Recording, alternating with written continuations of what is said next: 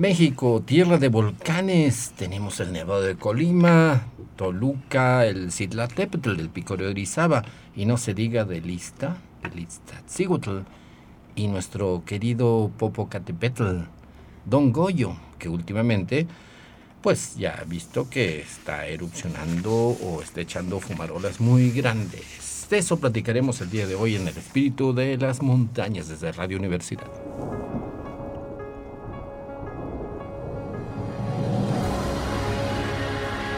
Radio Universidad presenta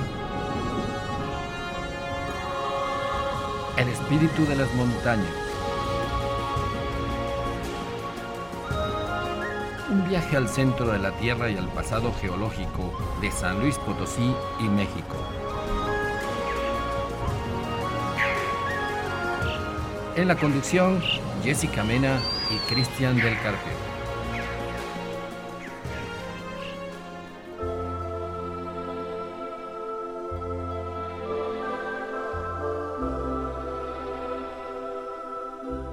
¿Qué tal? Muy buenas tardes amigos. Eh, está usted en su programa El Espíritu de las Montañas. Ya sabe usted, es un programa de divulgación de la ciencia y la naturaleza. Le traemos referencias, citas bibliográficas, como debe ser cualquier eh, noticia de tipo científico. Utilice ese criterio para la cantidad de información que hay en estos días en Internet. Vaya a las bases y a las referencias bibliográficas. Eh, estamos transmitiendo desde San Luis Potosí ya sabe, tenemos nuestra referencia, tenemos nuestra página en Spotify donde puede revisar los podcasts porque se maneja información bastante interesante, no por nosotros, sino por nuestros invitados que son investigadores, exploradores, académicos que nos traen las noticias pues analizadas y de muy buena fuente de la información. Jessica también está con nosotros, ella es divulgadora de astronomía con varios proyectos en el mar de Cortés que ya nos platicará. Jessica, ¿cómo has estado en esta semana? ¿Qué pasó? Hola, ¿qué tal? Bonita tarde para todos. Pues una vez más aquí platicando un poquito de ciencias de la Tierra y de todos estos fenómenos sorprendentes que nos tiene deparado el interior de nuestro planeta.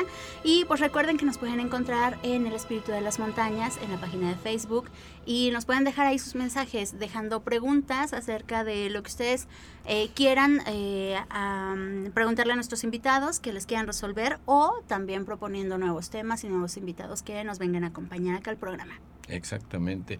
Y el día de hoy para hablar de, eh, de, vulcanismo, de nuestro volcán por antonomasia en la Ciudad de México, el Popocatépetl, está con nosotros la doctora Patti Julio Miranda. Ella es vulcanóloga de la Facultad de Ciencias Sociales y Humanidades de la Universidad Autónoma de San Luis Potosí.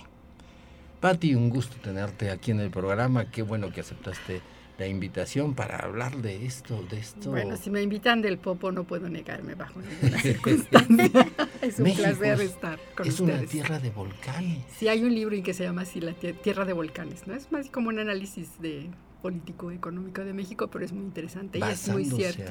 Sí, México es una tierra de volcanes, definitivamente, aunque digamos mm, los territorios, o sea, no es que la totalidad del país sea volcánico, como hemos platicado de otros casos, pero sí eh, tenemos muchas regiones volcánicas, pero además de tener una gran extensión de zonas eh, que pueden ser de origen volcánico, pues tenemos a los grandes colosos, ¿no? Como son el Popocatépetl, el Iztaccíhuatl y bueno, el Nevado de Toluca, este, ¿cómo se llama? La Ista, y entonces pues sí, yo creo que un poco radica en esa belleza majestuosa que tienen ciertos volcanes en México y que realmente pues son reconocidos internacionalmente, no solo porque hacen erupción, sino también por eh, el tamaño, las dimensiones, la altitud que tienen, que sí son realmente rasgos del relieve mexicano muy peculiares. Sí, que son impresionantes y que he estado viendo un TikTok en donde en las noticias de todo el planeta nadie puede pronunciar su nombre, ¿no?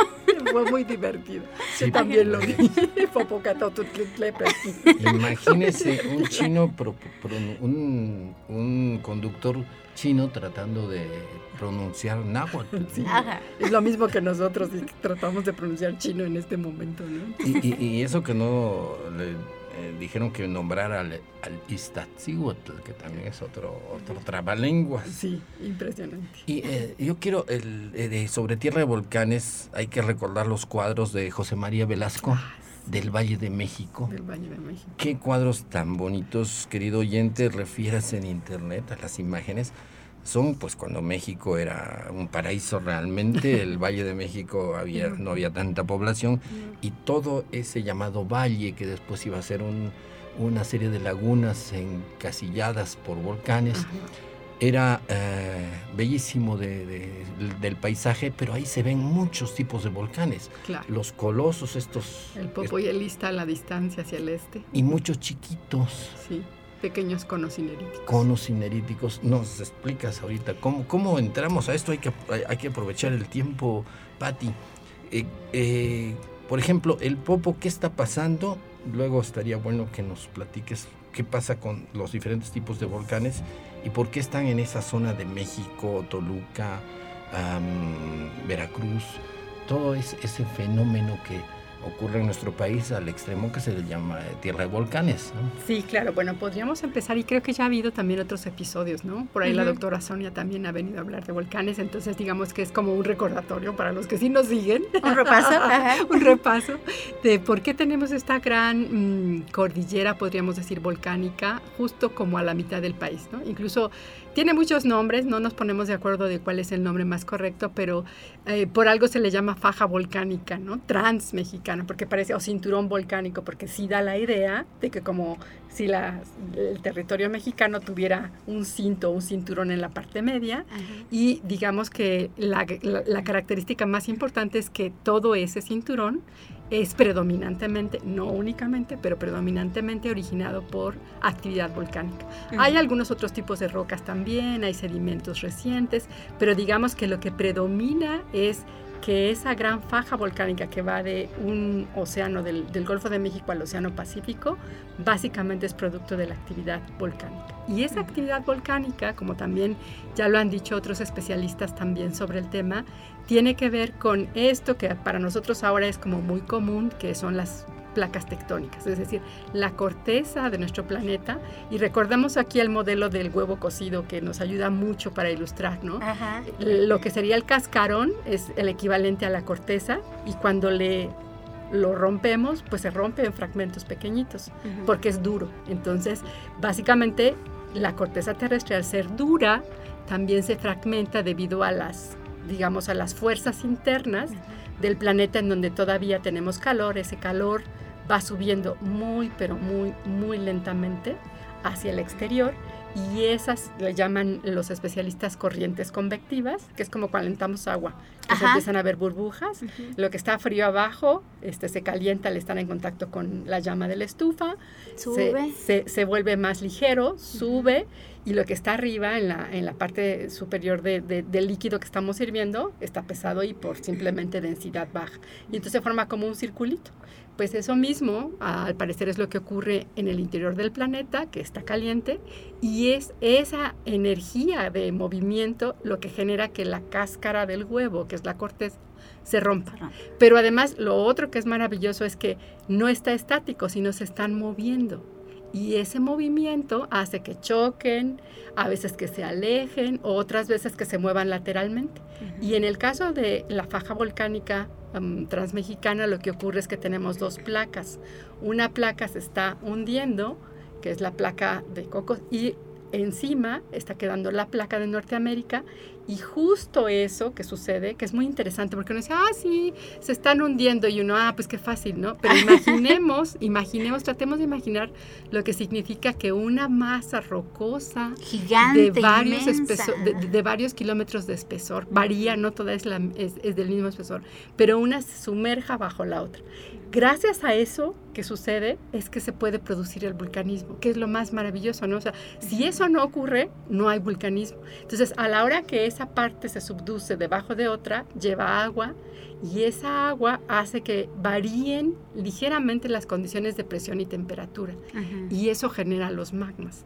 Incluso una de las ideas que tenemos y que ah, ah, yo veo que está como muy arraigada es que tenemos la idea de que abajo hay una alberca de magma y siempre les digo, no, no hay una alberca de magma. Los magmas se generan y es bien interesante estudiar, eh, digamos, el proceso, porque puedes hasta modelar a qué profundidad se produjo la fusión de la roca para que se generara el magma e incluso saber cuáles son los porcentajes de roca, de minerales que participaron, porque no todo el magma es igual. Entonces, porque hay algunos incluso que se van reciclando, ¿no? Por este movimiento que y hay unos que tienen más sílice, otros que tienen menos sílice. Entonces se puede hacer un análisis químico, geoquímico del magma y con base en eso hacer, digamos, como modelos para saber dónde se fundió, a qué profundidad, cuánto tiempo tardó, si fue de una sola vez o hubo pulsos que se fueron combinando. Con... Entonces, realmente eh, una de las ideas que, veo que está muy extendida es esto. Yo digo, no, no tenemos un, líquido adentro ahí como se ven en las películas, ¿no? Además también las películas,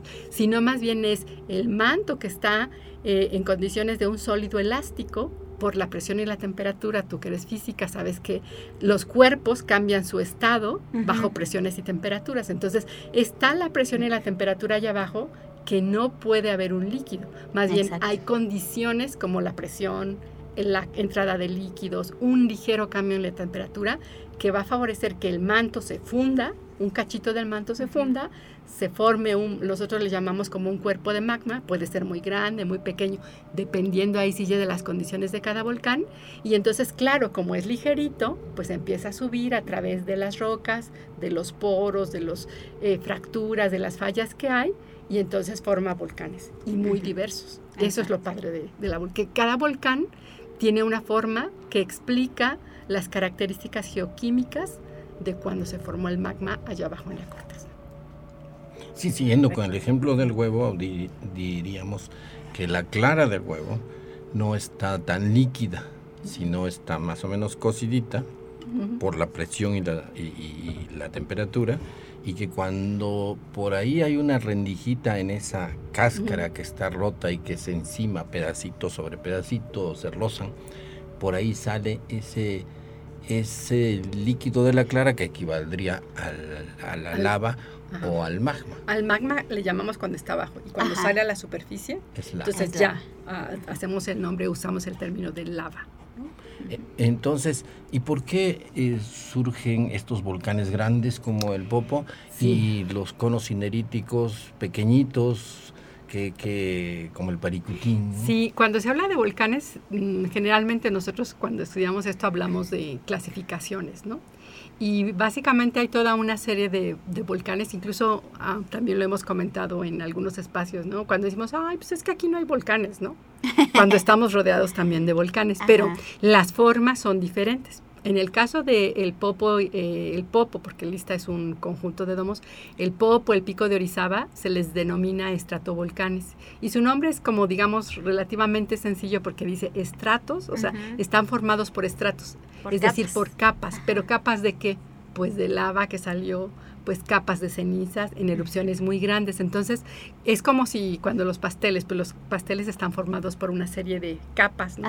Y entre ellos tenemos el betún. Pues un poco parecido es la idea de que estos volcanes se van formando muy lentamente a lo largo del tiempo geológico y los materiales que van saliendo en ese punto, en ese orificio específico, van, digamos que sobreponiéndose, sobreponiéndose. A veces hay erupciones y explota el volcán y entonces modifica su forma y luego otra vez empieza, ¿no? Y por eso se les llama llaman estratovolcanes. Generalmente son de formas cónicas, o sea, parecidos a un cono, con un cráter central en la parte superior. El monte Fuji, por ejemplo, dicen que es el más bonito porque parece un cono perfecto. Pero en el caso del Popo, pues no es perfecto, pero sí, si ustedes ven, si van desde la carretera que va de la Ciudad de México a Puebla, lo van a ver a mano derecha, pues parece un conito con su cráter en la parte superior. Y por ejemplo, en el caso del Iztaccíhuatl, que no tiene forma cónica, esta famosa mujer dormida, ahí se forman domos volcánicos que tienen que ver con una roca que es menos fluida y que entonces forma más bien como, como bolitas, como cosas de domo, ¿no? Como en forma de domo. Entonces por eso vemos como que los diferentes domos dan la idea de una silueta de una mujer acostada, ¿no? Entonces ese es otro tipo de volcán.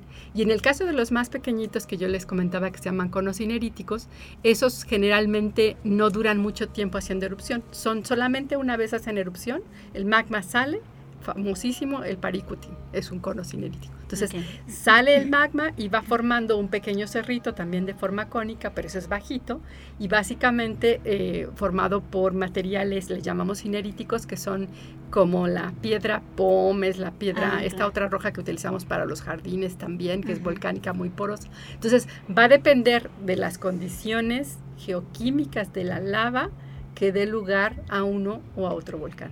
Se podría decir que el, el, Paricutín, a pesar de que fue pues prácticamente reciente en tiempos geológicos, ya podría decir que ya no está activo, ya tuvo su función. Ese tipo, ese tipo de erupciones pueden ser como el Paricutín, casi más o menos fueron nueve años, pero una vez que inicia y termina su fase, ya no hay, no se vuelve a estar activo. Como que es una tal vez tiene, bueno, lo que se explica es que la cantidad de magma era pequeña, se vació prácticamente y no cabe la posibilidad de que se vuelva a abrir.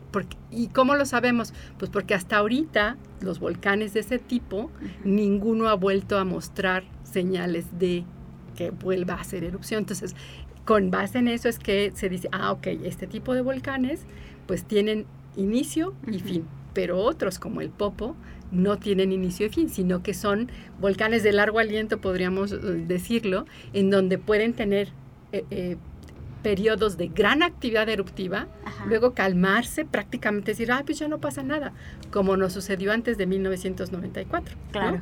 Y después vuelven a reactivarse. Esos son volcanes activos y en el caso del Popo es un volcán activo que está en actividad porque estamos viendo que está emitiendo materiales. Entonces hay toda una, este, ¿cómo se llama? Forma como de, de, clasificarlos y de entender, sí, que algunos van a ser activos durante miles de millones de años o miles de años en tiempo geológico y otros que tienen lapsos muy pequeñitos, incluso de tiempo humano, como el Paricutín, que pues si la gente de ahí del pueblo lo vio desde que inició hasta que finalmente terminó, ¿no? Nueve años. Y eso que dices está bien interesante porque dices es un volcán activo que está mostrando actividad, porque como tú dices, puede haber muchos volcanes que se consideran activos, pero que no están mostrando ninguna actividad. Que esa, eh, esa actividad puede presentarse en 50, en 100 años, que a lo mejor a una generación completa no le va a tocar, pero de repente les va a dar la sorpresa. Sí, ustedes pueden encontrar en el internet ahí, eh, pónganle así, volcanes activos en este momento, y les va a salir un mapa. Y van a ver los volcanes que están activos en este en el día de hoy en el planeta. Y uno se sorprende porque son varias decenas no entonces es como lo hemos dicho en muchas eh, ocasiones aquí nuestro planeta es un planeta dinámico no es estático. Y una forma digamos de muy muy fácil de de, decir eso y de, percibirlo es, pues hay actividad volcánica y hay sismos todos los días en diferentes lugares del planeta. Entonces eso habla de la dinámica interna del planeta y cómo es la expresión que vemos sobre la superficie, o sea, los podemos ver. Y hay, y hay erupciones y a veces más que en, continente, en el océano. En los océanos también, sí. O volcanes submarinos que no logramos ver, ¿no? Sobre el nivel del mar. Sí, es un planeta muy dinámico.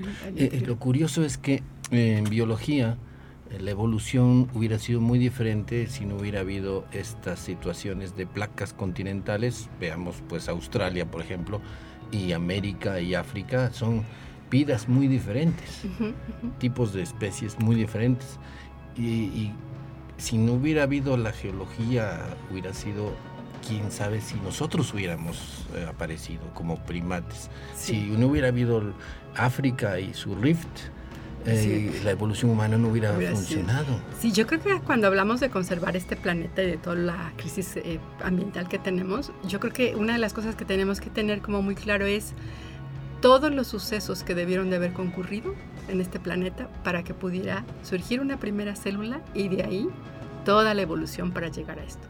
Entonces, eso hace, de verdad, yo sí, no sé, será que tal vez por la formación uno se vuelve más sensible, pero yo digo, para mí es maravilloso este planeta, ¿no? Y yo digo, ay, lo vamos a destruir, ¿no? Lo estamos. Lo estamos destruyendo, pero es, y uno ve los otros planetas que tenemos cerca, ya no hablemos de los que están lejanos. Sí, no. Ya no hablemos, porque se, parece ser que sí hay planetas que se parecen a la Tierra, ¿no? Los pero nada más los que están cerquita de nosotros, y cerquita es aquí Jess puede, relativamente. puede decirnos sobre eh, las distancias entre los planetas y en el universo.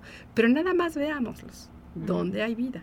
Y ya pueden decir, sí, sí hay vida, que las bacterias, pues sí, pero una vida un poco más semejante a la nuestra o una vida un poco más compleja, ¿no? En el sentido de, no hablo como el organismo de los seres humanos, no, pero las bacterias, los virus, que ahora, o sea, son organismos que han evolucionado y que son complejos. ¿Dónde están esas manifestaciones? Entonces, yo sí creo que hay felices mm, o ocurrieron felices coincidencias en este planeta para que este fuera el planeta que tenemos. aún con como lo tenemos todo al pobre al borde de, una crisis o en una crisis, sigue siendo un planeta hermoso, bello, ¿no? Claro, y para tener la oportunidad de estar aquí, ¿no? Sí, exactamente. Porque nos hemos enfrentado a grandes extinciones, a movimientos intensos de la Tierra, del clima, de todo, que finalmente toda esta serie de causalidades han dado origen a lo que ahora disfrutamos. Claro, definitivamente. Y, la adaptación, ¿no? Cada, nosotros somos adaptados a este planeta, no hay otro no hay como los exploradores antiguos que se iban a otro continente y más o menos encontraban similitudes y, y pues España conquistó América y dijo, bueno, se parece a esto y vamos a ponerle a tal lugar el nombre de tal ciudad. No, no, no hay, no va a ocurrir eso por evolución. En la vida y nosotros mm, al final nos hemos adaptado a este planeta y no va a haber en el universo otro. No va a haber esa proporción de oxígeno, esa temperatura, esa gravedad, esos recursos minerales. La formación del agua, que también es en qué momento el agua apareció sobre la Tierra. Pareciera que siempre ha estado ahí, pero no es cierto. La atmósfera sufrió una serie de cambios en su composición química hasta que alcanzó la proporción que tenemos ahora y fue posible que el agua como molécula surgiera. Entonces, por donde le veamos, todo es maravilloso.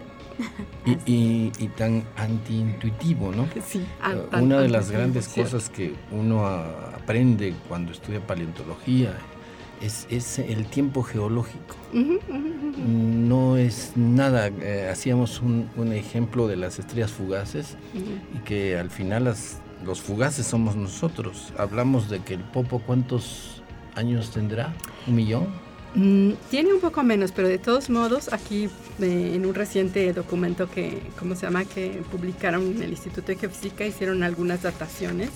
Déjenme lo encuentro porque son muchos datitos los de... Eh, y aquí, básicamente, tienen, ellos hacen fechamientos de rocas. O sea, si queremos saber cuál es la edad de un volcán, una de las formas de hacerlo es ir a campo, que es una de las cosas que más les gusta a los geocientíficos y a los vulcanólogos, estar ahí bajo el sol viendo rocas. Eh, no, de verdad es apasionante. Cualquiera que lo vea dirán, y estos locos, ¿no? siempre nos preguntan, ¿y qué hacen? ¿no? Pero uno está ahí alucinando cosas. Entonces, lo que hacen es ir a campo y buscan, mm, digamos, cierto tipo de rocas, también que no estén muy viejas o alteradas, porque eso te provoca que tus datos no sean tan confiables, entonces se tiene que buscar una muestra que cumpla ciertas características. A viejas nos referimos que recién hayan salido del interior de la Tierra, ¿no? O sea, que no lleven mucho tiempo expuestas al ambiente. Sí, muchos millones de años, porque al estar expuestas en el ambiente, pues se van ah, oxidando los minerales y esos compuestos que se van formando pueden generarte alteraciones en, en las dataciones de las rocas. Entonces, hay, digamos, como ciertas normas que tú debes de cumplir cuando vas a obtener una muestra para mandar a fechar esa roca. Pero en el caso de ellos, eh, básicamente tienen aquí una serie de datos y una de las más antiguas es de cerca de 324 mil años, ¿no? Eh, lo tomaron de una colada de lava y es como la más antigua. ¿no? Bueno, aquí tenemos también otra de 538 mil años. Entonces, hay ahí edades que varían un poco, pero de estas son las más antiguas. Entonces, 500 millones de años. Si lo dividimos. Años. Sí, son 324 mil ¿no? años. Eh, si lo dividimos en nuestra etapa histórica, 500 años del descubrimiento de América, no, eh, no hay. no alcanza. nuestro cerebro no entiende eso. No, yo creo que una de las cosas que tenemos eso es que si, la ciencia en general es anti-intuitiva, porque cuando vemos las cosas, es, ah, sí, no, pero a lo mejor a uno lo educan en ese pensamiento y como que lo, lo asumes. Después pero de mucho. Después de mucho, pero ¿cómo se llama? La cosa es eso, ¿no? Imaginarnos, tal vez imaginarnos y tratar, y cuando logramos tratar eso, o lo, lo comprendamos, a lo mejor entendemos esto de por qué algunos pensamos que este planeta es único y maravilloso. Exacto. Hay, bueno, eh, antes de irnos al corte, hay un chiste que vi y me gustó mucho, ¿no? ¿Por qué los, los volcanes son tan limpios? Porque echan ceniza y después lava. y después lava. Sí, México, tierra de volcanes en todos sus tipos y qué, qué interesante esto. Y pues nos vamos a ir a, un corte. Eh, cuando regresemos seguiremos platicando con la doctora Patti Julio Miranda, vulcanóloga, sobre Don Goyo, sobre el Popocatépetl y varios volcanes que prácticamente andan por ahí y que cualquier día nos dan un susto. Estamos en el espíritu de las montañas, es de San Luis Potosí, capital en el centro mero de la República Mexicana.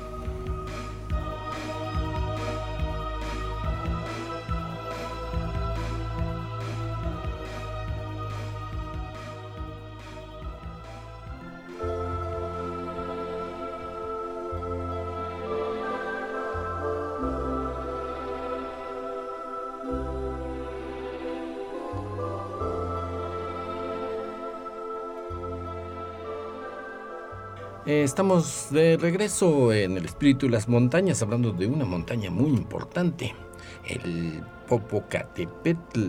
Yo sí lo pronuncié bien. me esforcé, me concentré. lo practiqué 20 veces en mi casa. y también puedo decir Itzatzíhuatl. Eso más o menos. Platicando el día de hoy, pues ya ve, querido oyente, las noticias que han habido en, estos, en estas últimas semanas sobre las erupciones las eyecciones de material, eh, las fumarolas, eh, y pues estamos dilucidando todo esto que nos da nuestro querido volcán, eh, que prácticamente fue el que facilitó que, por las características geográficas, que ocasionó pues el asentamiento de los aztecas, la posterior conquista de los españoles y la historia hubiera sido muy diferente si no hubiera habido ese valle, el Valle de México. Eh, Pati, ¿nos puedes explicar qué pasó en el Valle de México? Que primero era, un valle y después era una cuenca volcánica. ¿Y por qué, por qué tanto ahí? ¿Por qué toda la civilización mesoamericana eh, se sentó en ese lugar? Bueno, no soy especialista en arqueología, pero digamos que una de las cosas que mm, se observa en las diferentes civilizaciones, no solamente en México, no es que una de las tal vez eh, cuestiones más importantes em, para decidir en dónde quedarte, ¿no? Es la cuestión de recursos naturales para la subsistencia. O sea, además de toda otra, o sea, no por menospreciar ni por dejar de lado, simplemente mencionar su cosmovisión, su, porque ellos tenían una forma diferente de entender el mundo de lo que nosotros estamos platicando en esta mesa. Pero además de esa parte de cómo veían el mundo y cuáles eran los motivos, digamos, eh, culturales, si queremos hacerlo así, eh, que los llevaron, uno sin duda tuvieron de haber sido los recursos naturales. Y la cuenca de México, claro, uno si la visita o si cuando vas en avión ves, pues ves puros edificios, ¿no? O cuando llegas, no sé, de Puebla o de, de, de Cuernavaca, que las carreteras están como en alto, pues ves, puedes ver el valle. Entre la bruma. Entre la bruma y ves, pues no ves nada más que puros casas, ¿no? Pero yo a veces juego con mi imaginación y digo, ¿qué habrán visto los españoles? Porque si tú lees sus narraciones, ellos la comparan con, como con Venecia, ¿no? Sí.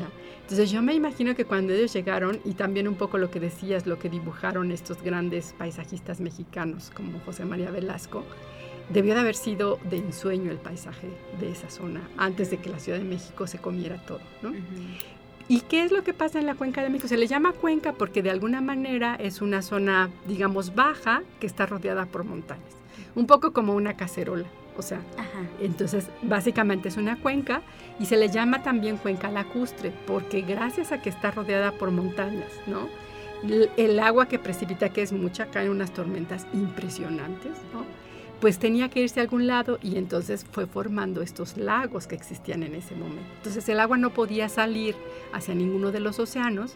Lo último que ocurrió ahí es que al parecer lo que indican los estudios geológicos es que en el sur el agua sí escurría hacia el Morelos y hacia esa cuenca, pero la sierra de Chichinautzin, que es una sierra volcánica, eh, la más joven de todas, se construyó ahí sobre un bloque elevado, cuestiones tectónicas, y prácticamente dejó cerrada la cuenca.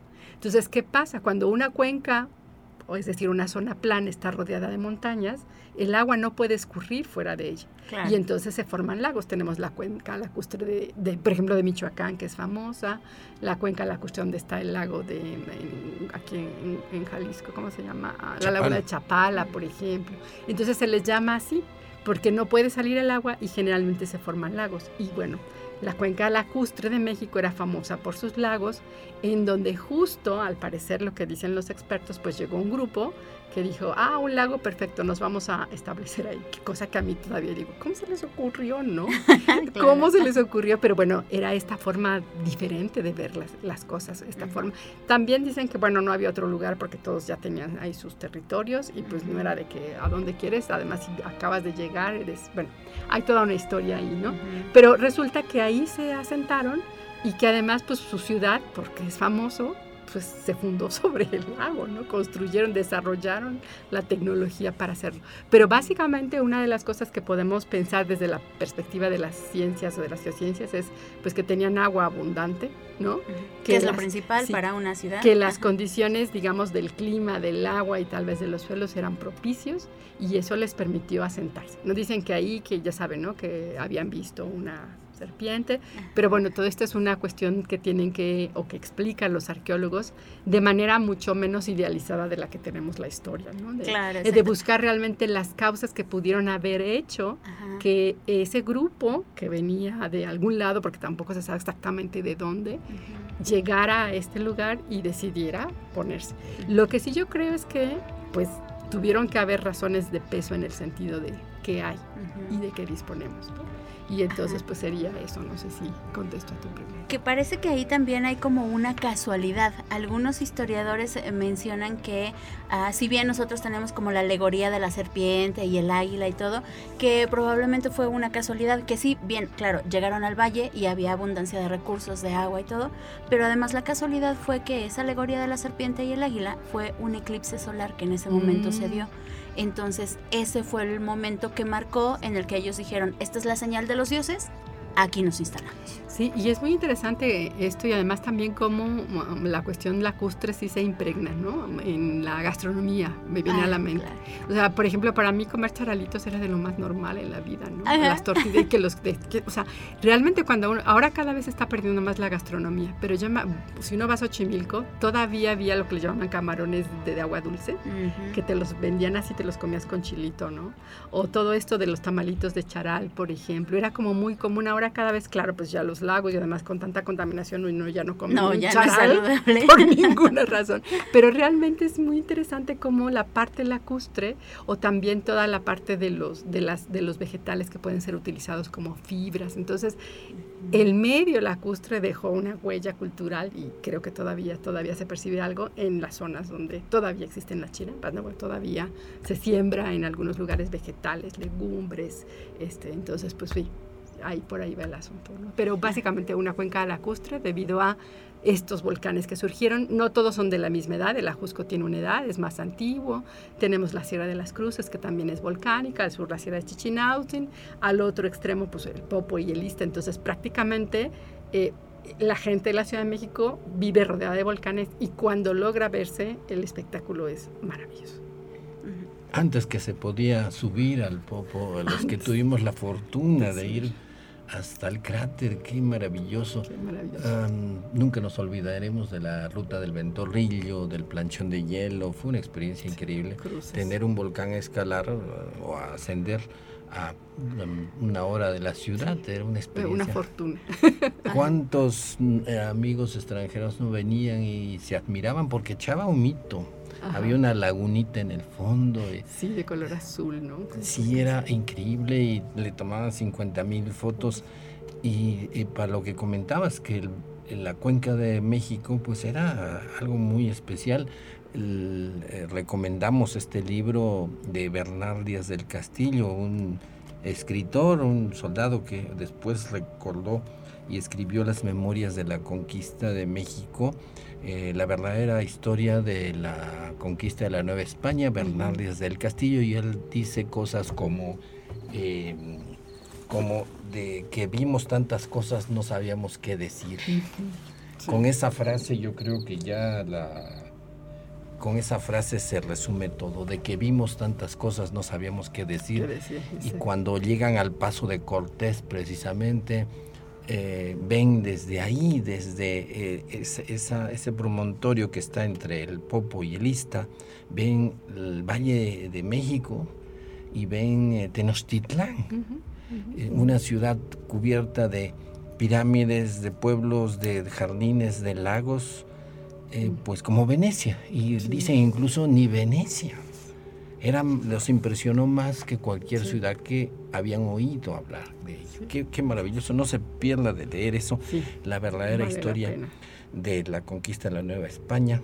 Está en internet por Bernard Díaz del Castillo, un soldado de Cortés, de Hernán Cortés, donde le dice todo lo que pasó desde cuando llegaron, desde la guerra y hasta después que mm, pues no les fue tan bien, porque eh, pues la burocracia se impone. se impone y los conquistadores pues no recibieron mucho que digamos.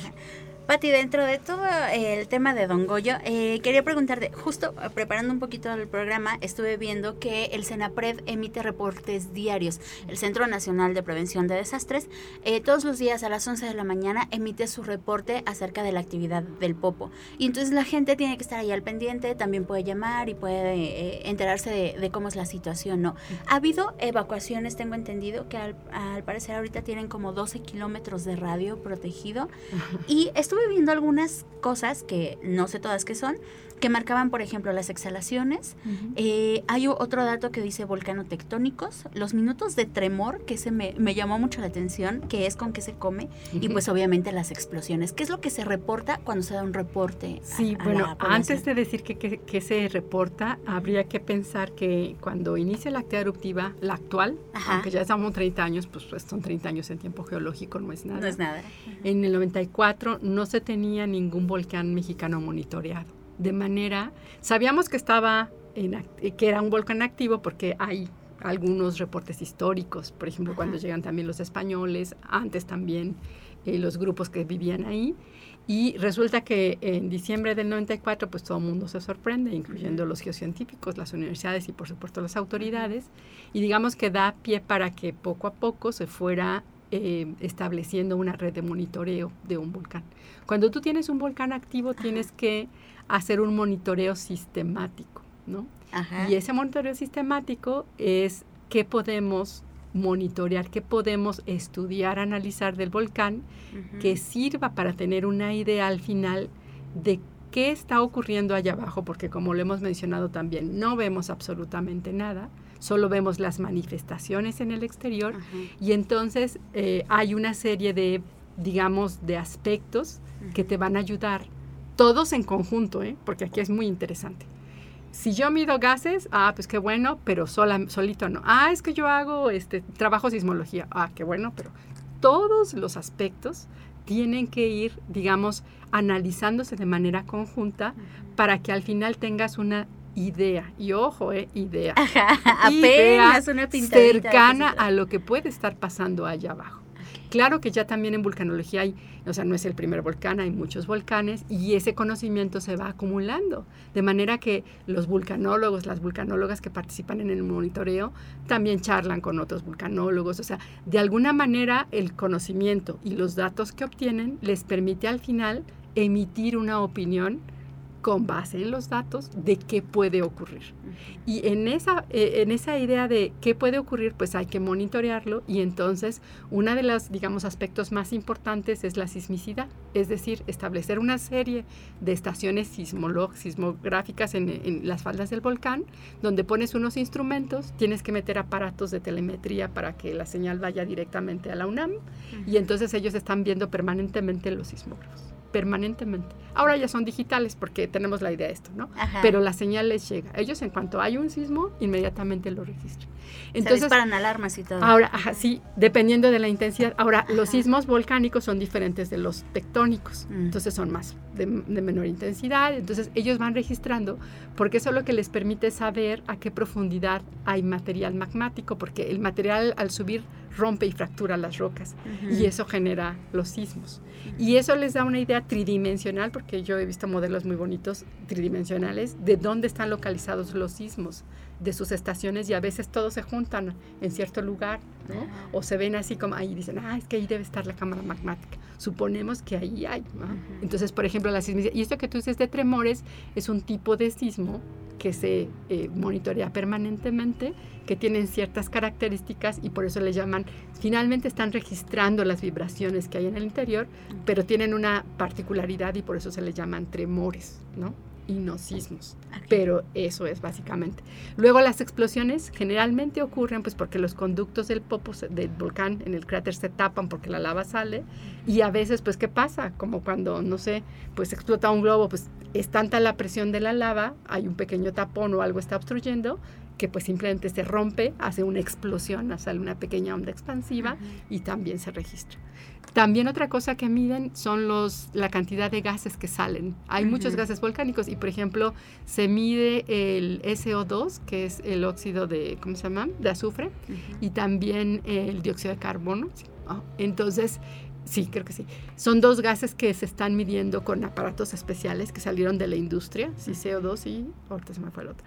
Y entonces también tratan de estimar el volumen, el volumen que está saliendo. Y entonces también hay otra profesora que hace análisis químicos de las aguas subterráneas. Entonces, con todo eso es como cuando vamos al médico nos dicen, hágase el análisis 1, 2, 3, 4, 5 y tráigamelos todos. Y el doctor lo que hace es decir, ok, ya vi sus cinco análisis y todos apuntan a que usted tiene tal. Lo mismo pasa en el volcán. Cada grupo de los que participan en el monitoreo se especializa en un tema y entonces va siguiendo paso a paso y eso te permite tener suficientes datos para decir, oigan, pues algo está pasando. Oigan, está tranquilo, o sea, dentro de los parámetros normales, porque tranquilo no quiere decir que ya se apagó, que a veces también está tranquilo, es decir, todos los parámetros de monitoreo son normales, es decir, hay actividad, pero no hay nada extraordinario. Entonces, básicamente el CENAPRES lo que hace es junta todos esos parámetros y entonces emite un boletín diciendo, el día de hoy se manifestaron, incluso se pueden ver gráficas, ¿no? Cuántas explosiones, cuántos tremores, cuántos, este, ¿cómo se llama? Eh, sismos volcanotectónicos. Te dice la dirección del viento, porque si hay una emisión, para dónde se, va hacia dónde se va a ir la ceniza y los gases. Entonces, para que los pilotos no se vayan a meter por ahí. Hay una hay una comunicación permanente entre el Senapred y el ¿cómo se llama? y el Aeropuerto Internacional de la Ciudad de México por lo peligro que puede lo peligroso y tú sabes aquí más que puede resultar una erupción para una aeronave que va a acercar. Entonces, básicamente es eso, un monitoreo es establecer toda una serie de instrumentaciones que tienes que estar dando mantenimiento que tienes que estar bajando los datos y guardándolos y que después tienes que analizar para ya todo en conjunto, pues poder establecer si hay cambios importantes que pudieran llevar a una erupción que pudiera poner en peligro a la gente que vive en torno a los volcanes. Entonces, básicamente el monitoreo es, por un lado, sí, saber desde una perspectiva científica, pero que esos datos tengan una utilidad práctica para poder alertar a las autoridades que tienen las responsabilidades de hacer eso en un momento dado y decir, pues saben que aquí están los datos, están preocupantes o están tal, y que ellos tomen la, la, decisión de decir, evacuamos, cerramos carreteras, este, no dejamos que la gente se acerque, tenemos que revisar y hay yo espero que en realidad esté el plan operativo del Popo, ¿no? Ojalá. la idea es que tú sepas en protección civil y en gestión del riesgo, que tú tengas una idea clara de que si ocurre un escenario tal, tú puedas realmente evitar, sobre todo lo primero son pérdidas humanas y lo siguiente es evitar los impactos en los bienes de vida de las personas, ¿no? que pueden ser desde sus animales o también pensemos en las industrias que están establecidas, o sea, en todo lo que está ahí que podría ser dañado por una erupción y que al final de, de todo nos cuesta dinero a todos, ¿no? Claro. Entonces, eso es, no sé si esto de, del monitoreo volcánico. Sí, sí, seguro. Y que aparte es lo que tú mencionas es una parte muy importante, que las autoridades hagan caso de los especialistas y que a su vez también la gente haga caso de las indicaciones que se les están dando, porque luego nos encontramos también de todo. Una de las cosas más difíciles es la comunicación de la información científica, lo que decíamos hace un momento. Primero a los que deben de tomar decisiones, porque no es fácil también decir, porque no lo ven y cómo están diciendo, pues si no están viendo nada, ¿no? Y sus datos, pues a veces son ininteligibles para quien no ha recibido, digamos, una capacitación de muchos años haciendo eso, ¿no? Entonces, sí es muy difícil la comunicar, la, comunicación de los científicos hacia las autoridades y también la comunicación de las autoridades hacia el público, de por qué no salir, por qué ponerse un tapabocas, por qué es necesario, porque entonces realmente es uno, digamos que de las cosas más complicadas cuando se habla de volcanes activos en zonas, en zonas pobladas, de cómo comunicas eso que es difícil en términos Difícil no por, ¿cómo decirlo? Por la complejidad de los fenómenos, pero luego también cómo le haces llegar al público, porque sabemos y lo hemos visto con el COVID, ay, no, no va a ser nada, don Goyo. Y también es interesante la parte cultural. Por ejemplo, porque hemos visto en los noticieros la gente dice, no, es que don Goyo está, pues así está siempre, ¿no? Y uno dice, ¿cómo? Yo ya estaría corriendo con la maleta al lugar. Pero es la percepción que ellos tienen, porque han vivido ahí, ahí han crecido. Y esta idea de don Goyo, hasta el nombre, ¿no? De don Goyo, es, es decir, lo humanizamos y le damos como pues no y hasta es como el protector, el, el protector, el, hacedor de lluvias, ¿no? Es el que se comunica con algunos eh, de las personas. Creo que ya le hemos comentado. Hay unos personajes que de los diferentes poblados en torno al volcán que son alcanzados por rayos. Allá las tormentas eléctricas son muy impresionantes. O sea, yo siempre que hay lluvia ahí digo, vámonos, no me importa, o sea, cuando llego a ir con los estudiantes de práctica, yo sí, o sea, lluvia, chicos, apúrense porque ya nos vamos. No me quiero meter aquí en, una tormenta eléctrica porque realmente son muy intensas. Son tocados por un rayo y entonces después ellos, eh, después de esta experiencia, eh, establecen una comunicación con Don Goyo. Y la comunicación tiene que ver sobre todo por el tiempo, que es muy interesante. Pues son agricultores o eran sociedades básicamente agrícolas. Entonces la importancia de saber el tiempo en términos de lluvia, no lluvia, granizadas, pues es fundamental. Entonces, realmente estudiar los volcanes, no solamente desde la parte de las geociencias, sino desde la parte de la antropología, la arqueología, nos da un panorama de lo interesante que son estas áreas y cómo los pobladores también hacen sus interpretaciones. También tienen conocimientos de otro tipo. Claro. Pero tienen conocimientos. Y lo complejo que es. sí, y los rayos a veces salen en la misma erupción. Ah, sí, algunas veces. La ceniza eh, se eleva junto con vapor de agua y pues básicamente es una nube con ascensos y descensos y es impresionante ver que en la fumarola gigante esa ocurran rayos, todo un espectáculo infernal. Yo nunca lo he visto, pero tengo una fotografía de un fotógrafo que hizo, bueno, que es famoso incluso por las fotos del volcán de Fuego de Colima, hasta ganó un premio. Y, este, y entonces una de sus mejores fotografías es la foto durante la erupción y un enorme rayo que sale. Entonces logró captar ese momento fugaz y realmente es impresionante la fotografía.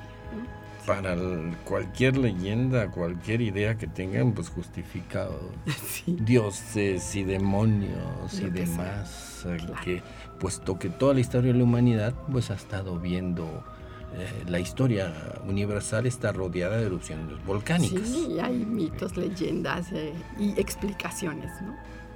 en torno a esto. Exacto, de todo tipo, desde eh, religiosas hasta las que son muy, muy prácticas. ¿no? Convivimos en México con los volcanes, nos traen suelos fértiles, nos traen leyendas, nos traen pues el hacer una sociedad.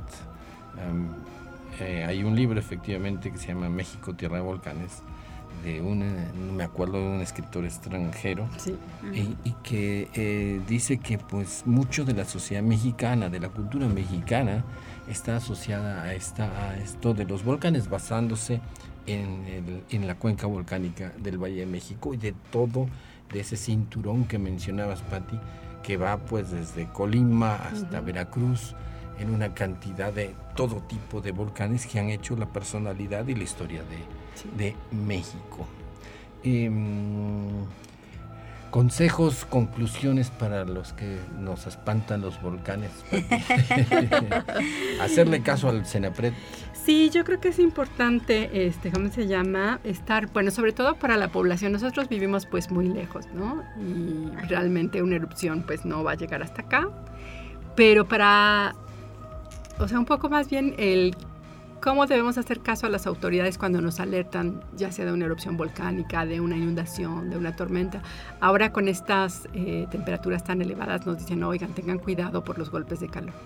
Yo lo que creo es que la población... Eh, está bien que tengamos nuestras propias ideas, ¿no?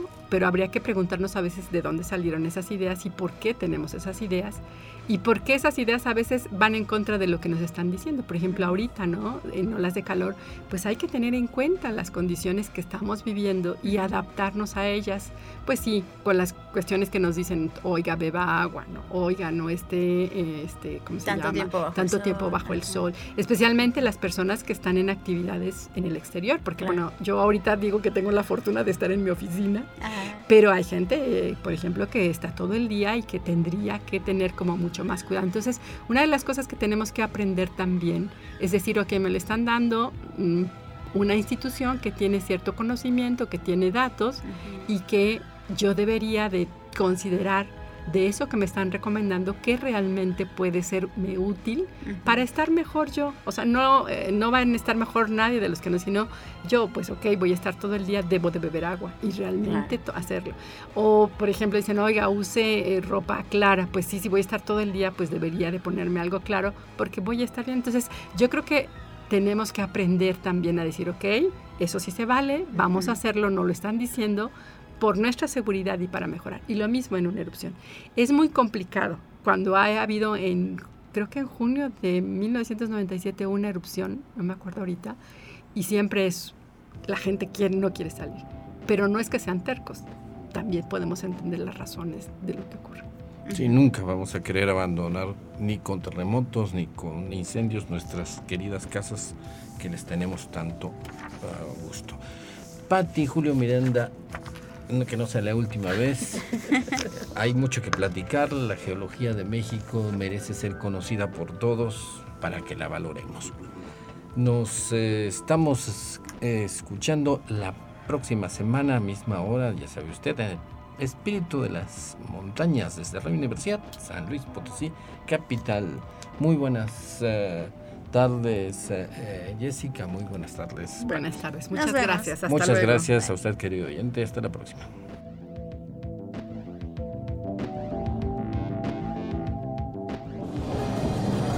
Radio Universidad presentó El espíritu de las montañas. Ha sido un viaje al pasado geológico de San Luis y México. Lo invitamos el próximo domingo en punto de las 6 de la tarde, aquí en Radio Universidad. En la conducción, Jessica Mena y Cristian del Carpio.